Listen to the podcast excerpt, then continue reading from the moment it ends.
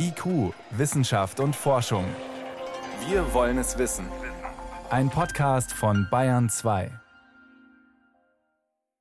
Mehrere hunderttausend Menschen in Deutschland sind jetzt einmal mit AstraZeneca schon geimpft worden und dann, während sie eigentlich auf die nötige Zweitimpfung warten, verunsichert worden wegen Meldungen über sehr seltene Nebenwirkungen.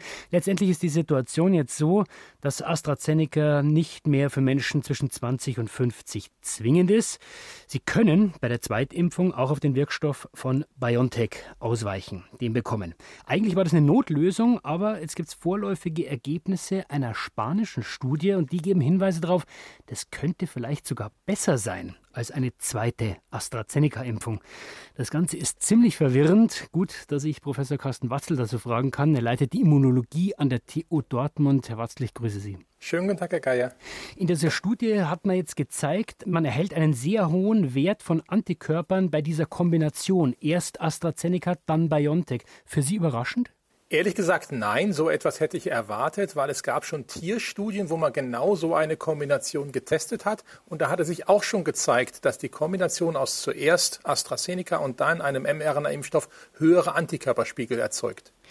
Jetzt sind es, Sie sprechen es an, zwei Impfstoffe mit komplett unterschiedlichen Wirkmechanismen. Also einmal hat man diesen Vektorimpfstoff, der aktiviert die T-Zellen, die Abwehrzellen, einmal diesen mRNA-Impfstoff, der regt eben die Antikörper an.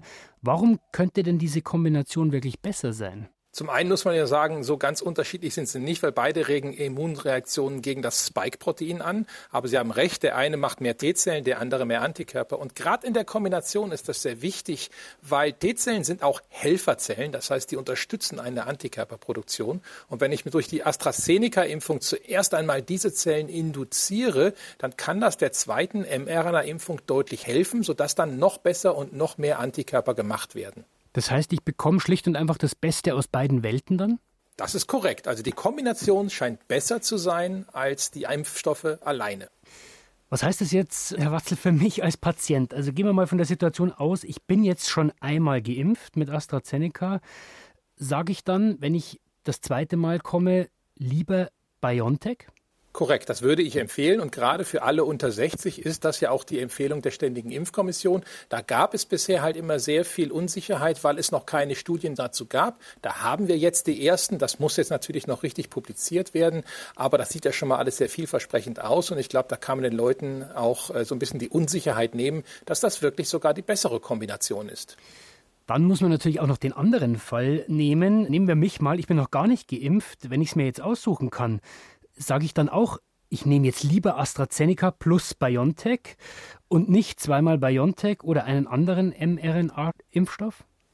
Das wird jetzt sicherlich dazu führen, dass sich mehrere Leute genau solche Gedanken machen. Und da muss man sagen, diese Vektorimpfstoffe sind ja aktuell nur für die über 60-Jährigen empfohlen, für die unter 60-Jährigen freigegeben, ohne wirklich eine Sicherheits- oder Risikoabschätzung. Und in der aktuellen Pandemie würde ich sagen, wenn man eine 40-Jährige oder ein 50-Jähriger ist, ist das wahrscheinlich noch eine Option, sich mit AstraZeneca zum ersten Mal impfen zu lassen. Darunter, also bei den Jüngeren, würde ich es ehrlich gesagt nicht empfehlen, weil halt diese seltenen Nebenwirkungen dieser Sinusvenen Venenthrombosen da einfach häufiger auftreten.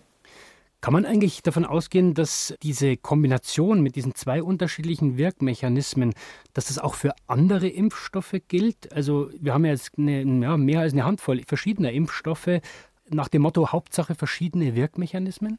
Nicht unbedingt, aber das ist immunologisch gesehen jetzt keine Seltenheit. Also wir machen andere Impfungen auch mit zwei verschiedenen Impfstoffen. Und von daher ist das jetzt nicht das erste Mal, dass man sowas beobachtet. Und systematisch wird das auch gerade aktuell in England untersucht. Also sprich zuerst BioNTech, dann AstraZeneca oder erst AstraZeneca, dann BioNTech, dann kommt noch ein Novavax-Impfstoff dazu, der hat wieder einen anderen Wirkmechanismus, da wird das Spike-Protein zuerst im Labor hergestellt und dann gespritzt. Das heißt, da haben wir viele verschiedene Sachen. Das wird gerade getestet und da wird es sicherlich noch interessante Daten geben. Das heißt, im Wesentlichen geht es jetzt nicht um äh, irgendwelche Firmennamen, AstraZeneca, BioNTech, Moderna, was auch immer. Es geht eher um die Frage, Wirkmechanismen kombinieren und was würden Sie sagen, wie viel Potenzial steckt da noch drin in diesen Kombinationsstudien? Ich glaube, da steckt noch einiges drin. Zum einen natürlich jetzt für die Erstimpfung, aber noch wichtiger natürlich für irgendwelche Auffrischungen in der Zukunft, weil dann werden wir natürlich sehr viel mehr wissen und dann kann es gut also durchaus sein, dass wir auch herausfinden, dass bestimmte Impfstoffe besser für eine Auffrischung geeignet sind als andere und da ist sicherlich noch einiges drin auch, ja. Trotzdem, Herr Watzel, gibt es noch einen Punkt, der jetzt wichtig ist, der die beiden unterscheidet. Es gibt ja noch die Abstände zwischen Erst- und Zweitimpfung. Zum Beispiel bei AstraZeneca sind, sind da immer noch zwölf Wochen empfohlen, bei BioNTech sind es sechs Wochen. Wenn ich das jetzt kombiniere, ja, was mache ich denn dann? Also die gute Nachricht ist, in der Kombination muss ich nicht zwölf Wochen warten, weil diesen zwölf Wochen Abstand brauche ich wirklich nur, um eine hohe Effektivität bei der AstraZeneca-Impfung zu erreichen. Das hat biologische Gründe. Wenn ich jetzt einen anderen Impfstoff für die zweite Impfung nehme, dann habe ich dieses Problem nicht. Dann kann ich auch schon nach sechs Wochen nachimpfen. Das heißt, es ist auch die gute Nachricht, wenn man sich jetzt noch für AstraZeneca entscheidet, dann könnte man auch schon in vier bis sechs Wochen die zweite Impfung mit mRNA bekommen. Also die Kombination mit zwei verschiedenen Impfstoffen, die Corona auch unterschiedlich bekämpfen, erzielt sehr gute Ergebnisse, auch mit zwei unterschiedlichen Wirkmechanismen.